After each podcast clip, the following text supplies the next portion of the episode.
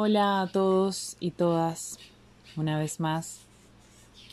Mi nombre es Orián y en el episodio anterior les estuve leyendo el capítulo 1 de La Maestría del Amor de Miguel Ruiz. Este capítulo se llama La mente herida y el autor nos recuerda básicamente que somos en esencia puro amor que nuestra verdadera esencia es amor. Desde que venimos y habitamos este plano, desde que encarnamos, que adoptamos un cuerpo, nuestra forma natural de experimentar la vida y de interactuar con el todo es una pura expresión auténtica de nuestro verdadero ser. Es por eso que el interactuar con niños nos trae al momento presente, nos conecta con la esencia, con el juego, Verles a los ojos es ver el universo entero, es pureza, es amor. Los niños llevan menos tiempo habitando su cuerpo, apenas están experimentando la individualidad que escogió su alma.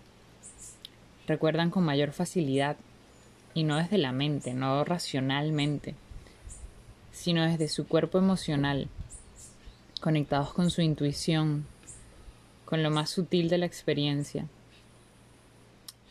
Con el tiempo van limitando su universo por medio de las palabras, las normas del tiempo y espacio, las normas aprendidas de mamá y papá.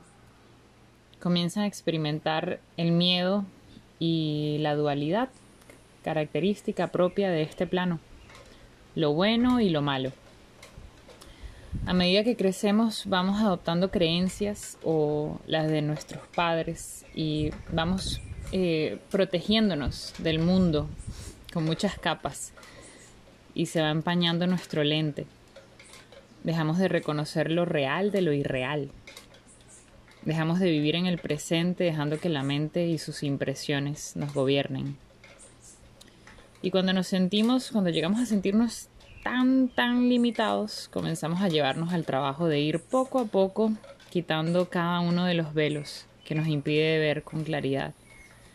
Y la vida nos lleva a experimentar situaciones que no son más que oportunidades para recordar quiénes somos verdaderamente y relacionarnos con nosotros mismos y con el todo desde un lugar más compasivo y amoroso. Recordar es un verbo hermosísimo. Significa volver a pasar por el corazón. Nuestro corazón es el centro donde confluyen la energía del cielo y la tierra. Tiene toda la información que trae nuestra alma para emprender su misión en el mundo. Este es un llamado a vivir en conexión con nuestro corazón, como lo hacíamos de niños.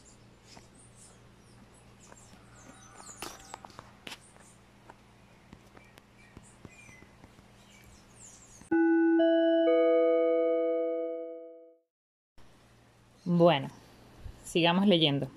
Capítulo 2. La pérdida de la inocencia. Los humanos somos, por naturaleza, seres muy sensibles. Pero si tenemos una sensibilidad tan elevada es porque percibimos todas las cosas a través del cuerpo emocional. Este cuerpo emocional es como un aparato de radio que se puede sintonizar para percibir determinadas frecuencias o bien para reaccionar frente a otras. La frecuencia normal de los seres humanos, antes de la domesticación, se ajusta en la exploración y el disfrute de la vida. Estamos sintonizados para amar. De pequeños no definimos el amor como un concepto abstracto, solo lo vivimos, es tal como somos. Tanto el cuerpo emocional como el cuerpo físico cuentan con un componente parecido a un sistema de alarma que nos permite saber cuándo algo no va bien. En el caso del cuerpo físico, este sistema de aviso es el que denominamos dolor. Cuando sentimos dolor es porque hay algún problema en nuestro cuerpo, algo que es necesario examinar y sanar. En el caso del cuerpo emocional, el sistema de alarma es el miedo. Siempre que sentimos miedo es porque alguna cosa no va bien. Quizá corra peligro nuestra vida. El cuerpo emocional percibe las emociones, pero no a través de los ojos. Las emociones se perciben a través del cuerpo emocional. Los niños sencillamente sienten emociones, pero su mente racional no las interpreta ni las cuestiona. Esta es la razón por la que aceptan a determinadas personas y rechazan a otras. Cuando no se sienten seguros cerca de una persona, la rechazan porque son capaces de sentir las emociones que esa persona proyecta. Los niños perciben fácilmente cuando alguien está enfadado, ya que su sistema de alarma les provoca un pequeño miedo que les dice no te acerques, y siguiendo su instinto no lo hacen. Aprendemos a tener un determinado estado emocional según la energía emocional que impregne nuestro hogar y según nuestra reacción personal ante esa energía. A eso se debe que cada componente de la familia, aunque sean hermanos, reaccione de un modo diferente dependiendo de la manera en que haya aprendido a defenderse a sí mismo y a adaptarse a las circunstancias. Cuando los padres se pelean constantemente, cuando falta la armonía y el respeto entre ellos, y se mienten, los niños siguen su ejemplo emocional y aprenden a ser como ellos. Y aunque les digan que no sean así y que no mientan, la energía emocional de sus padres y de toda su familia les hará percibir el mundo de una manera similar. La energía emocional que impregne nuestro hogar sintonizará nuestro cuerpo emocional con esa frecuencia. El cuerpo emocional empieza a cambiar su sintonización y llega un momento que deja de ser la sintonización normal del ser humano. Jugamos al juego de los adultos, jugamos al juego del sueño externo y perdemos. Perdemos nuestra inocencia, perdemos nuestra libertad, perdemos nuestra felicidad y nuestra tendencia a amar. Nos vemos forzados a cambiar y empezamos a percibir otro mundo, otra realidad, la realidad de la injusticia, la realidad del dolor emocional, la realidad del veneno emocional. Bienvenidos al infierno, el infierno que los seres humanos crean, el sueño del planeta. Somos bienvenidos a este infierno, pero no lo hemos inventado nosotros, ya estaba aquí antes de que naciésemos. Si observas a los niños, podrás ver cómo se destruye el amor verdadero y la libertad. Imagínate a un niño de dos o tres años que corre y se divierte en el parque. Mamá está mirando al pequeño y tiene miedo de que se caiga y se lastime, entonces se levanta para detenerlo, pero el niño creyendo que está jugando con él intenta correr todavía más deprisa. Los coches pasan cerca, por una calle próxima, y eso intensifica todavía más el miedo de mamá, hasta que finalmente lo atrapa. El niño espera que ella se ponga a jugar con él, y sin embargo lo único que recibe es una azotaina. Supongo que esta palabra es como que le pegan, ¡Pum! Esto le causa un sobresalto. La felicidad del niño no era otra cosa que la expresión del amor que emanaba de él, pero después de eso es incapaz de comprender por qué su madre actúa de ese modo. Con el tiempo este tipo de sobresalto acabará por bloquear el amor. El niño no comprende las palabras, pero aún así se pregunta por qué. Y de este modo correr y jugar, una expresión del amor, ha dejado de ser algo seguro porque cuando expresas tu amor, tus padres te castigan. Te envían a tu habitación y no puedes hacer lo que quieres. Te dicen que estás siendo un niño o una niña mala, y eso te hace sentir humillado. Significa castigo. En ese sistema de premios y castigos existe un sentido de la justicia y de la injusticia, de lo que es legítimo y de lo que no lo es. El sentido de la injusticia es como un cuchillo que abre una herida emocional en la mente. Después, según nuestra reacción ante la injusticia, la herida puede infectarse con veneno emocional. Pero, ¿por qué se infectan algunas heridas? Veamos otro ejemplo. Imagínate que tienes dos o tres años, te sientes feliz, estás jugando, explorando. Aún no tienes conciencia de lo que es bueno y de lo que es malo de lo que es correcto o incorrecto, de lo que deberías hacer y de lo que no deberías hacer porque todavía no lo has aprendido. Estás jugando en la sala con un objeto que se, se encuentra cerca de ti.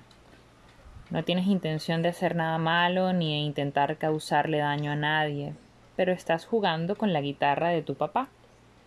Para ti es solo un juguete, no quieres hacerle el menor daño a tu padre. Pero él tiene uno de estos días en los que no se siente bien, tiene problemas en su negocio. Entra en la sala y te encuentra jugando con sus cosas. Se enfada de inmediato, te coge y te da una zurra. Otra sotaina. Desde tu punto de vista es una injusticia. Tu padre no hace más que entrar y con su enfado te hace daño. Confiabas plenamente en él porque es tu papá, alguien que por lo general te protege y te permite jugar y ser tú mismo. Sin embargo, ahora hay algo que no acaba de encajar. Ese sentido de la injusticia es como un dolor en el corazón. Te sientes vulnerable, te hace daño y te hace llorar. Pero no lloras únicamente porque te ha dado una sotaina, no es únicamente la agresión física lo que te duele, lo que te parece injusto es la agresión emocional. No habías hecho nada malo. Ese sentido de la injusticia abre una herida emocional en tu mente. Tu cuerpo emocional está herido y en ese momento pierdes una pequeña parte de tu inocencia. Aprendes que no puedes confiar siempre en tu Padre, y aun en el caso de que tu mente todavía no lo sepa, porque no lo analiza, sí lo comprende. No puedo confiar. Tu cuerpo emocional te dice que existe algo en lo que no puedes confiar y que ese algo puede repetirse. Quizá reacciones con miedo, quizá con enfado o con timidez, o sencillamente te pongas a llorar.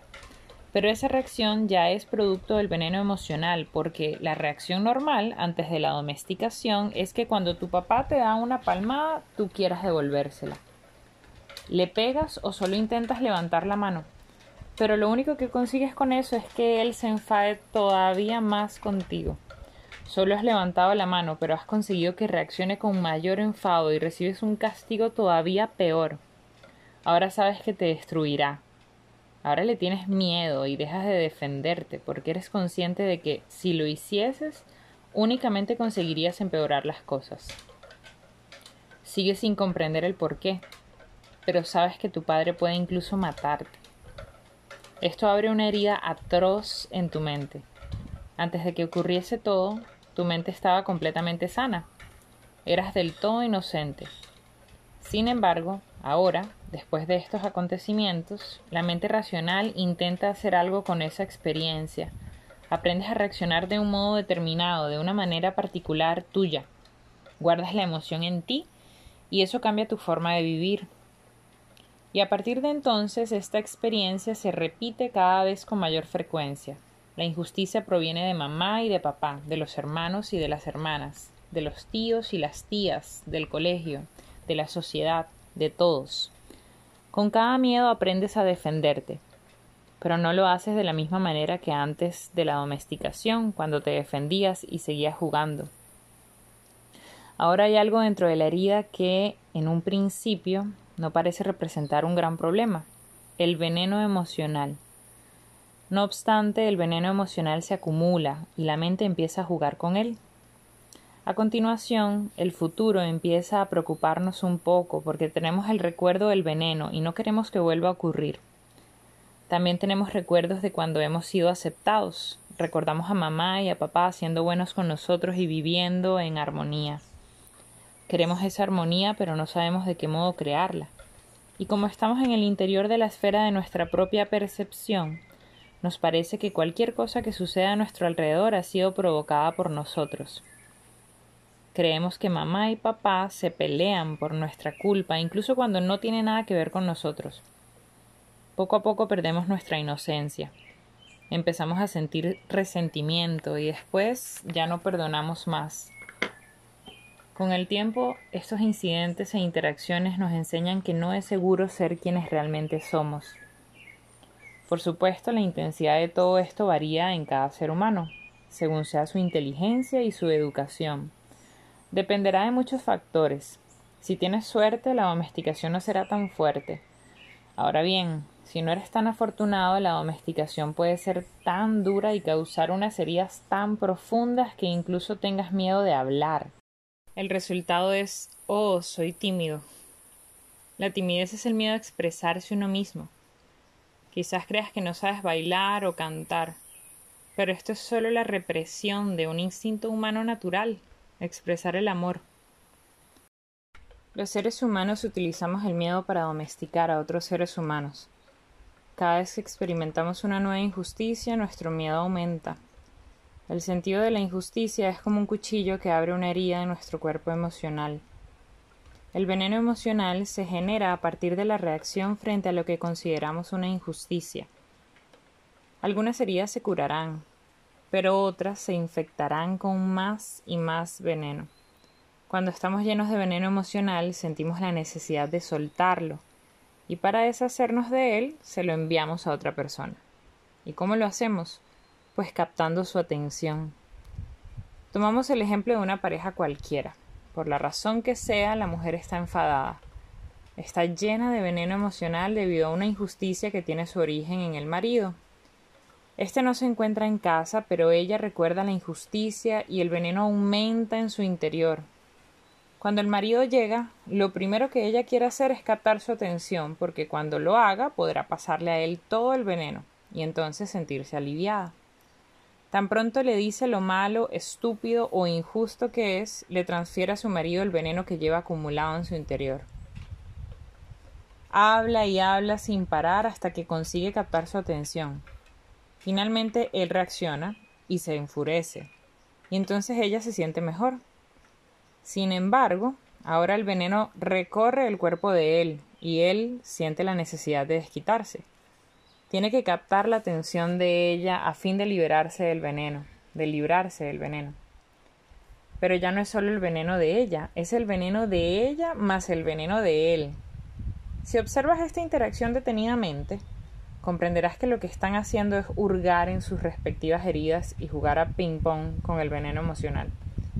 De este modo, el veneno seguirá aumentando sin parar, hasta que algún día uno de los dos estalle. Aún así, esta es la manera en que los seres humanos nos relacionamos a menudo. Al captar la atención, la energía va de una persona a otra. La atención es, algo muy poderoso en la mente del ser humano. De hecho, en todo el mundo las personas van continuamente a la casa de la atención de los demás y cuando la capturan, crean canales de comunicación. Pero al igual que se transfieren se transfiere información, también se transfiere el veneno emocional. Normalmente nos liberamos del veneno pasándoselo a la persona que creemos responsable de la injusticia. Pero si esa persona es tan poderosa que no podemos enviárselo, entonces lo lanzamos contra cualquier otra sin importarnos de quién se trate.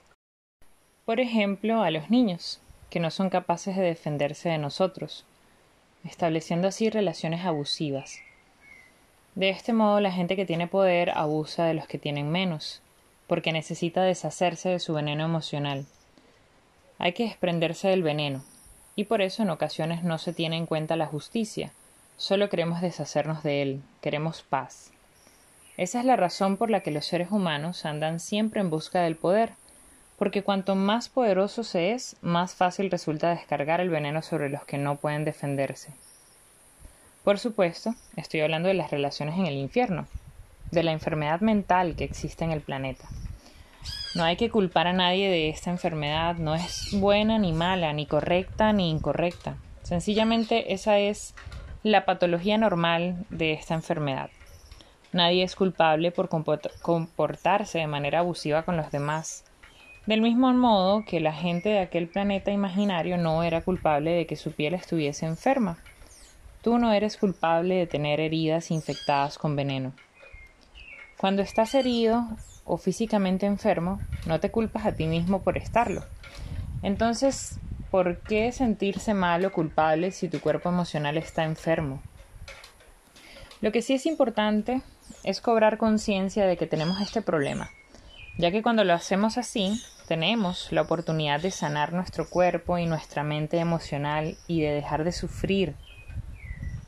Sin esa conciencia no es posible hacer nada. Lo único que nos queda es continuar sufriendo las consecuencias de nuestra interacción con otros seres humanos. Y no solo eso, sino también sufrir a causa de la interacción que mantenemos con nuestro propio yo, porque también nos tocamos nuestras propias heridas, con el único propósito de castigarnos. En nuestra mente hay una parte creada por nosotros que siempre está juzgando. El juez juzga todo lo que hacemos, lo que no hacemos, lo que sentimos y lo que no sentimos. Nos juzgamos a nosotros mismos de manera continua y juzgamos incesantemente a los demás basándonos en nuestras creencias y en nuestro sentido de la justicia y de la injusticia. Por supuesto, nos declaramos culpables y sentimos la necesidad de ser castigados. La otra parte de la mente, la que es juzgada y siente la necesidad de ser castigada, es la víctima. Esa parte de nosotros que dice, pobre de mí, no soy lo suficientemente bueno, no soy lo suficientemente fuerte, no soy lo suficientemente inteligente, ¿por qué voy a intentarlo? De pequeño no pudiste escoger qué creer y qué no creer. El juez y la víctima se basan en todas esas falsas creencias que no elegiste. Cuando esa información entró en tu mente eras inocente, te lo creías todo. El sueño externo introdujo el sistema de creencias en tu interior como si fuese un programa. A este programa los toltecas lo denominan el parásito. La mente humana está enferma porque tiene un parásito que se apodera de su energía vital y de su júbilo. El parásito está formado por todas las creencias que te hacen sufrir, unas creencias tan fuertes que pasados los años, cuando aprendes nuevos conceptos e intentas tomar tus propias decisiones, descubres que todavía controlan tu vida. En ocasiones, el niño que hay en ti sale a la superficie, el yo verdadero que tienes a los dos o tres años. Estás viviendo en el momento presente y te estás divirtiendo, pero hay algo que te detiene. Algo en tu interior se siente indigno de tanta diversión. Una voz interior te dice que tu felicidad es demasiado buena para ser verdad. No está bien ser demasiado feliz. Toda la culpabilidad, toda la recriminación, todo el veneno emocional que está en tu cuerpo emocional continúa reteniéndote en el mundo del drama. El parásito se propaga como una enfermedad de nuestros abuelos a nuestros padres, de nuestros padres a nosotros, y después nosotros se lo transmitimos a nuestros propios hijos. Introducimos en ellos todos esos programas, del mismo modo que adiestramos a un perro. Los seres humanos somos animales domesticados, y esta domesticación nos conduce al sueño del infierno, donde vivimos en el miedo. El parásito se alimenta de las emociones que surgen de ese miedo, antes de que el parásito se introdujera en nuestro interior, disfrutábamos de la vida, jugábamos y éramos felices como lo son los niños pequeños. Pero después de que nos hayan metido en la cabeza toda esa basura, dejamos de ser felices. Aprendemos a tener razón y a hacer que los demás estén equivocados. Sentimos la necesidad de tener razón porque intentamos proteger la imagen que queremos proyectar al exterior. Tenemos que imponer nuestro modo de pensar, no solo a otros seres humanos, sino también a nosotros mismos. Cuando cobramos conciencia de todo esto, comprendemos con facilidad por qué no funcionan las relaciones con nuestros padres, con nuestros hijos, con nuestros amigos, con nuestra pareja e incluso con nosotros mismos. ¿Por qué no funciona la relación que tenemos con nosotros mismos? Porque estamos heridos y llenos de todo ese veneno emocional que a duras penas somos capaces de manejar. Estamos llenos de veneno porque hemos crecido con una imagen de perfección que no se corresponde a la realidad, que no existe, y sentimos esa injusticia en nuestra mente. Hemos visto de qué modo creamos esa imagen de perfección para complacer a los demás, aun cuando ellos crean su propio sueño, que no guarda ninguna relación con nosotros. Intentamos complacer a mamá y a papá. Intentamos complacer a nuestro profesor, a nuestro guía espiritual, a nuestra religión, a Dios. Pero la verdad es que desde su punto de vista nunca seremos perfectos. Esa imagen de perfección nos dice cómo deberíamos ser a fin de reconocer que somos buenos, a fin de aceptarnos a nosotros mismos. Pero, ¿sabes qué? De todas las mentiras que nos creemos de nosotros mismos, esta es la más grande, porque nunca seremos perfectos. Y no hay manera de perdonarnos por no serlo, esa imagen de perfección cambia nuestra forma de soñar. Aprendemos a negarnos y a rechazarnos a nosotros mismos. Según todas las creencias que tenemos, nunca somos lo bastante buenos o lo bastante adecuados o lo bastante limpios o lo bastante sanos. Siempre existe algo que el juez no acepta ni perdona jamás. Por esta razón rechazamos nuestra propia humanidad. Es decir, esta es la razón por la que no nos merecemos ser felices. Esta es la razón por la que buscamos a alguien que nos maltrate, a alguien que nos castigue. y debido a esa imagen de perfección nos sometemos a un alto nivel de maltrato personal. Cuando nos rechazamos a nosotros mismos y nos juzgamos, cuando nos declaramos culpables y nos castigamos de una manera tan excesiva, tenemos la sensación de que el amor no existe. Parece como si en este mundo solo existiera el castigo, el sufrimiento y el juicio. El infierno tiene muchos niveles diferentes. Algunas personas caen muy profundamente en el infierno y otras apenas están en él, pero de todos modos ahí es donde se encuentran. En el infierno se dan relaciones muy abusivas, aunque también hay otras en las que apenas existe el abuso. Ya no eres un niño, así que si estás manteniendo una relación abusiva es porque aceptas ese maltrato, porque crees que te lo mereces. Y aunque la cantidad de maltratos de que estás dispuesto a aceptar tiene un límite, debes saber que no hay nadie en el mundo entero que te maltrate más que tú mismo. El límite del maltrato que tolerarás de otras personas es exactamente el mismo al que te sometes tú. Si alguien te maltrata más de lo que tú mismo te maltratas, te alejas, corres y te escapas de él. Ahora bien, si esa persona te maltrata solo un poco más de lo que tú mismo te maltratas, quizá aguantes más tiempo. Todavía te mereces ese maltrato. Por lo general en las relaciones corrientes que mantenemos en el infierno se trata de pagar por una injusticia, de desquitarse. Te maltrato a ti de la manera que necesitas que te maltraten y tú me maltratas a mí de la manera que yo necesito que me maltraten. El equilibrio es bueno, funciona. La energía atrae un mismo tipo de energía, por supuesto, un mismo tipo de vibración. Si una persona se te acerca y te dice, oh, me maltratan tanto, y tú le preguntas, bueno, ¿por qué sigues ahí? Ni siquiera sabrá contestarte, contestarte por qué. La verdad es que necesita ese maltrato, porque esa es su manera de castigarse. La vida te trae exactamente lo que necesitas. En el infierno existe una injusticia perfecta. No hay nada a lo que podamos echarle la culpa. Incluso podemos decir que nuestro sufrimiento es un regalo Basta con que abras los ojos y mires lo que te rodea para limpiar el veneno, sanar tus heridas, aceptarte y salir del infierno.